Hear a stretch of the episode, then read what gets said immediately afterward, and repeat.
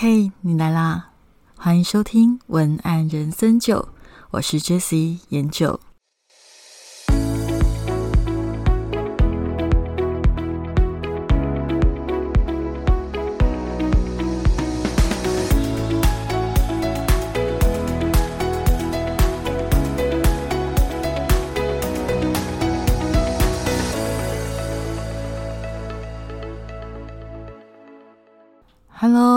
研究，欢迎收听这一集的节目。七八月的时候，我有跟你报备，我会休息一段时间。那这段时间里面有一些事情要忙，那再加上我也需要沉淀一下嘛。那但在这段时间里面，我并没有因此而停止接受咨询，以及跟呃同学做专业领域里面的讨论。所以在这段时间里面，有衍生了很多很多的讨论。那我今天在这集里面想要跟你分享的是，在这些讨论里面，我觉得值得提出来跟你分享以及共同思辨的部分。那今天要跟你分享的主要会分为两大部分。第一个部分是关于，如果你有网站，或者是你有部落格，你有专栏，你想要做内容行销，想要做 SEO 的文章。到底文章的内容主题怎么设定会是比较好的？同学会想要问我有没有什么呃依据可以来判定自己今天写出来的文章是不是合格的状态？因为文章至少要合格，再来讨论内容写的好不好嘛。如果他已经没有过一个基本的门槛的话，内容写的好不好又重要吗？所以今天在内容挑选上面，我会跟你分享如何检查你的文章、你的企划通关的四个方向。第二件事情是我跟我的学生在讨论的时候，我的学生，嗯，因为我的学生有一些他们是属于。非营利组织或者是一些比较小资本的品牌艺人公司，那他们有时候会觉得艺人公司还好，可是我觉得比较大的是非营利组织或者是艺文团队这一种，因为他们会觉得有时候要做所谓的企业内训这样子的活动的时候，常常会觉得自己的预算并不太够。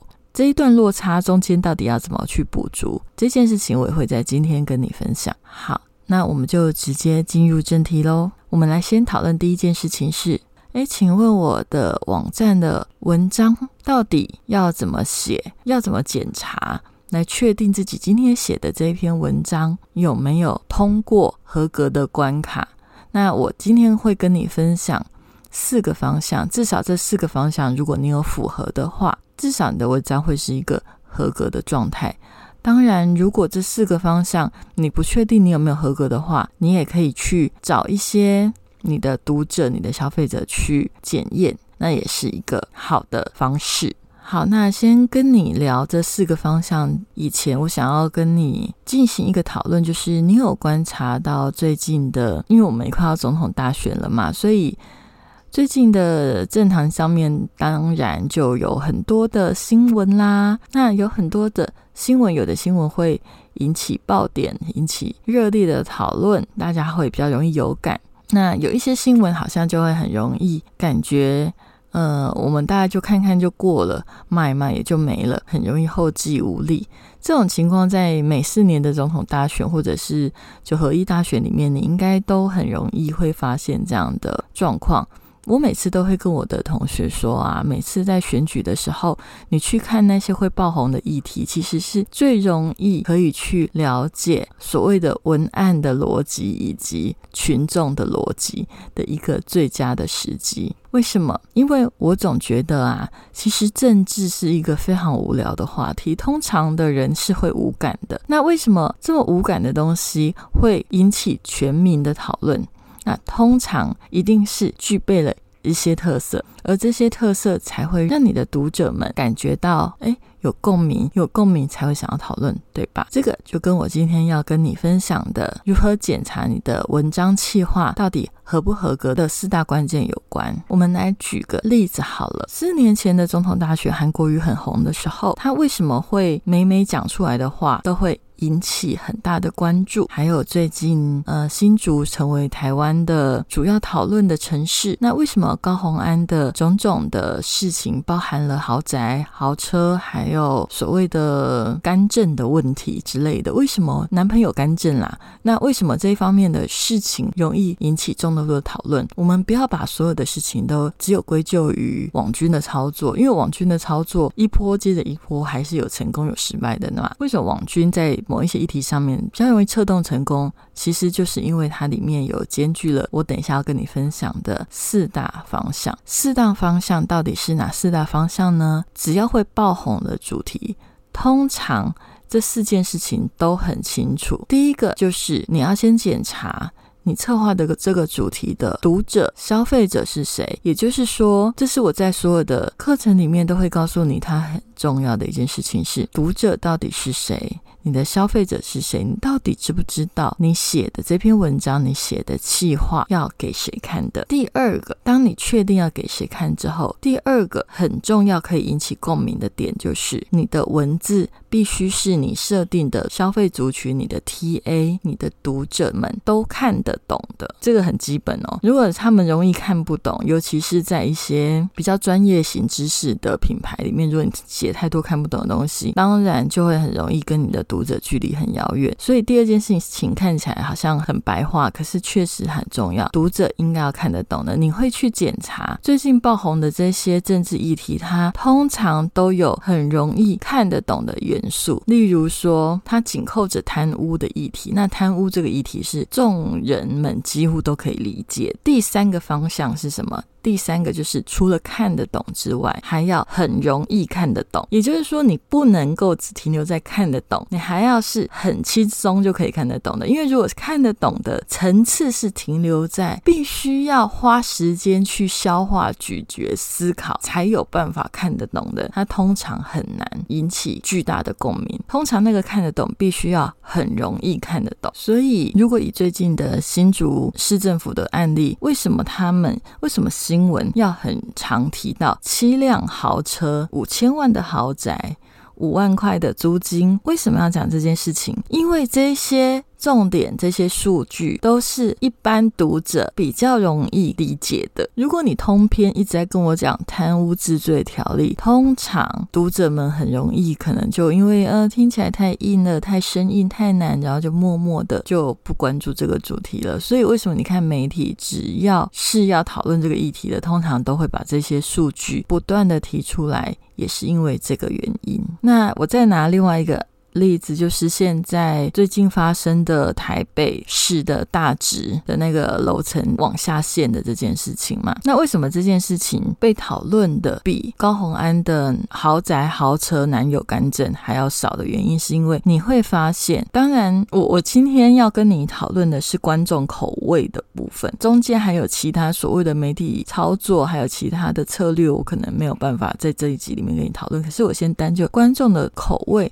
来讨论这件事情的时候，你会发现大值的这个楼层下限的事情，它其实难度比较高。所以你有发现，整个新闻上面他们常常会提到的一个关键的画面，就是一楼变成地下一楼。为什么要一直提到这件事情？因为这句话是让所有的读者比较容易看得懂的状态。其他，因为你去讲太多什么连续币呀。然后或者是讲一些呃，可能是台北市政府内部的 SOP 造成什么什么那些东西，它符合读者看得懂，但是不容易看得懂，需要花精神去研究、去爬文才看得懂。所以为什么这种比较八卦、名车啊、豪宅啊，都会比较容易在关注的议题上面超过这个议题的原因，是因为就是同时发生的时候，它比较容易被超过的议题的原因，是因为它还是在所谓的很容易看得懂的这个项目得到了。比较高分，很容易看得懂以外，还要第四个最重要的点，会让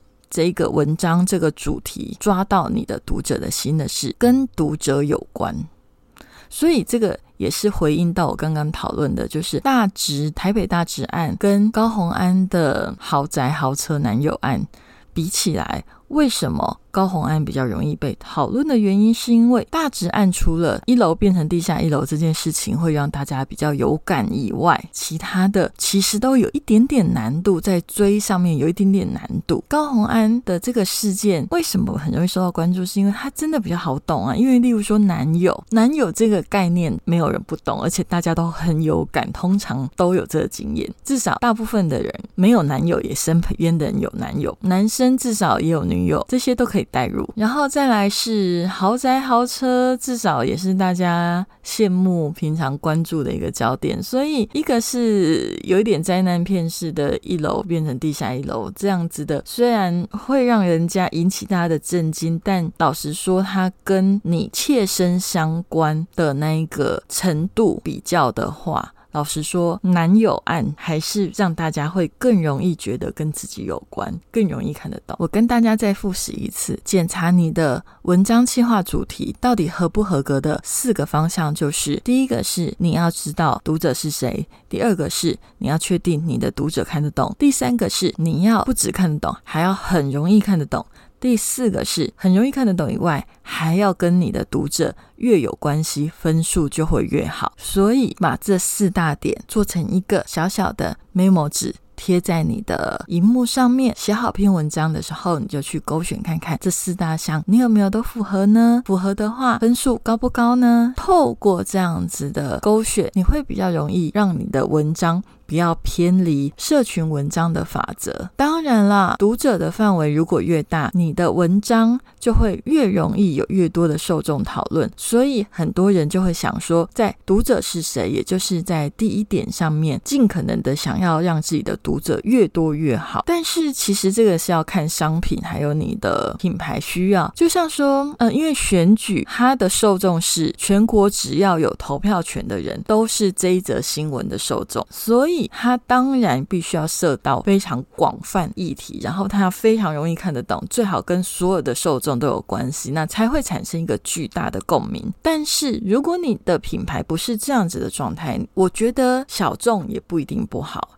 有价值的小众，他会跟你讨论你想要讨论的议题，会认真思考你写的东西。所以，我觉得如果你的品牌本来它的性质，它讨论的议题，它在乎的价值是比较小众的，你也不要勉强自己去做大众。有价值的小众比一群吃瓜群众还要有意义。所以在这里，我也提出了三点跟你分享我挑受众的依据。第一个是我挑受众的依据，我会依照去挑选在你的觉得是你的受众的那一群人里面，哪一个人会是负责买单的那一个人。我最喜欢分享的案例就是。保健食品有可能十岁以上、九十九岁以下都会吃，但是会吃的人不一定代表是会买的人。一个十岁的小朋友会去买保健食品吗？不会，因为通常都是他爸妈在买的。所以你的保健食品，它的 TA 必须要设定的是谁，并不是设定小朋友，也并不是设定老人，而是去设定会买他的产品的那些爸妈才是你的受众。第二个。我挑受众的依据会是跟我的品牌价值观相似的人，价值观相似也包含了有一些品牌，它可能会有一些比较理念型的。好，我用选举来讲，选举它就有政党价值观，那它就是很明显的，政党就是它的品牌。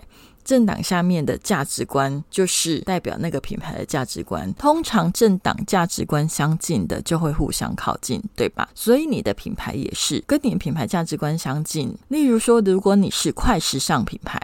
你的东西是属于快时尚的，你就要去找预算比较小资，但是每一季都想要追求一些最新的时尚潮流的人。那如果你的品牌是属于高级定制服，那当然就不是喽。那你的受众，你就要去寻找的是他们也许比较喜欢经典款，他们喜欢耐用持久，他们非常重视细节与品味还有质感的那群人。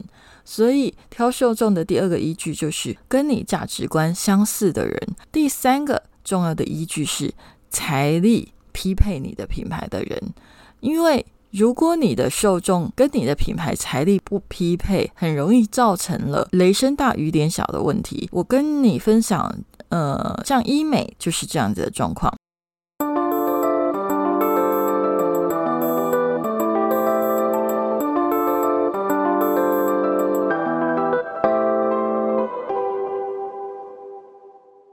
爱美是人的天性，但是如果你的产品也许它的一个保养疗程可能是十万以上，但是你打的受众他们都是属于月薪可能只有三万以下的族群，那他有很大的几率就是会一直看你的照片，但是不会买单，这样子也不是一个正确的受众。以上三点挑受众的依据，我觉得非常的重要。我再跟你复习一次：第一个，你要挑的是负责跟你买的人；第二个是跟你的价值观相似的人；第三个是财力跟你的品牌匹配的人。这三个是你的挑选受众的关键。那接下来我要来跟你进入今天要讨论的第二个主题，就是我刚刚有提到的。我的学生跟我分享说：“哎，因为他们刚好是非营利组织，那我之前也有遇过一些艺文表演团体，他们常常遇到的问题就是：哎，我的企业内训的预算不够，跟讲师的预算有一点差距，那到底可以怎么做？好的，那这个地方呢，我简单的来跟你分享。其实这个就是一个所谓的交换资源的技巧。首先，通常。你的情况应该是预算不足，不是没有预算，对吧？所以你要去先看看你的预算不足到底不足到什么程度，差距是甚远还是差一点点，都有可能可以帮助你弥补中间的差距。那要学会怎么样弥补中间的差距的前提是，我们要先了解我们双方的角度，通常。呃，邀请老师的那一方的角度，当然会希望钱都花在刀口上，所以人呐就会想要得到最高 CP 值，这个是很正常的想法嘛。被邀请来上课的那位老师，当然也会希望该赚的都能赚得到，毕竟花了时间，花了精力，如果做白工也撑不久，所以尽可能的。满足邀客方跟邀请的老师双方面的需求，就是共同目标。好，那万一如果遇到邀客方的预算不足，没有办法邀请这个老师，但是我又很想邀请他的时候，要怎么办呢？你可以想想要怎么样把不足的部分弥补过来。怎么做？其实弥补的方法大概就两个方向，我觉得还蛮有意思的。我直接这样讲，第一个就是吹捧。第二个就是夸奖，什么叫吹捧跟夸奖？听起来很浮夸，对不对？其实吹捧的意思就是写推荐，或者是想办法推荐。这两个东西听起来都是赞美，但是它是有实质上意义的不同。吹捧的写推荐的意思就是说，你可以试着去盘点自己的影响力。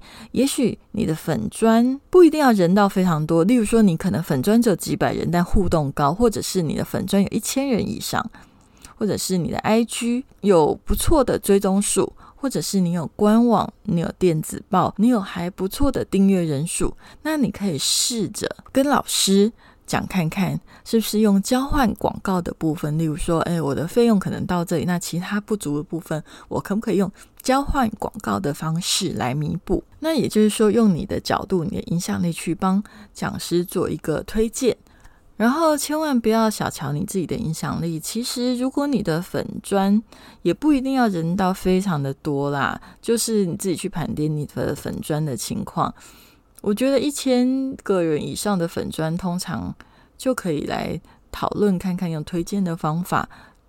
当然，还是要去看你的互动的状况，还有你的粉丝的性质跟那个老师需要的有没有关系。那这个都是需要再进一步讨论的。好，那弥补预算不足的差距的第二个方法，我刚刚讲的就是夸夸，就是夸奖。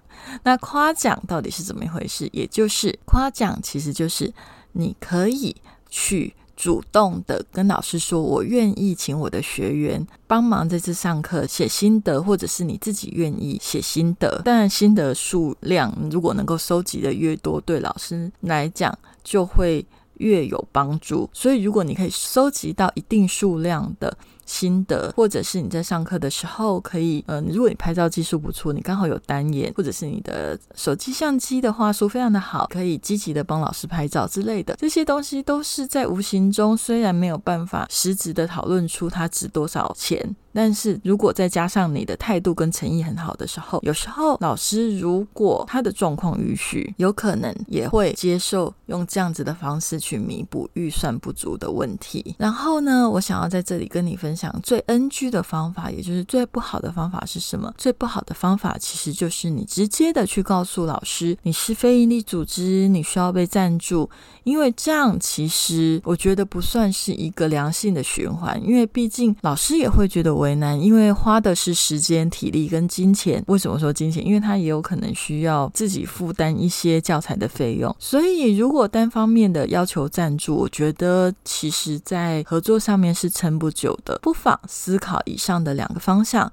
会是一个好的方式哦。好，那今天的文案人生九就到这里。那如果你想要了解更多关于文案方面的内容，可以找文案向你官网或者搜寻 j slogan 点 t w j s l o g n 点 t w i g f b 还有官网都可以找到我。如果你想要上我的线上课程，也欢迎你到我的官网上面去购买。那我的线上课程就会有更深入、更具体的一些案例剖析。跟讨论，因为这种线上课程的内容，其实它包含了一些细节，还有一些比较适合非公开讨论的内容。所以，如果你想要上我的线上课，欢迎你到文案向你的官网，让我们一起上课哦。那文案人生就我们下次见，拜拜。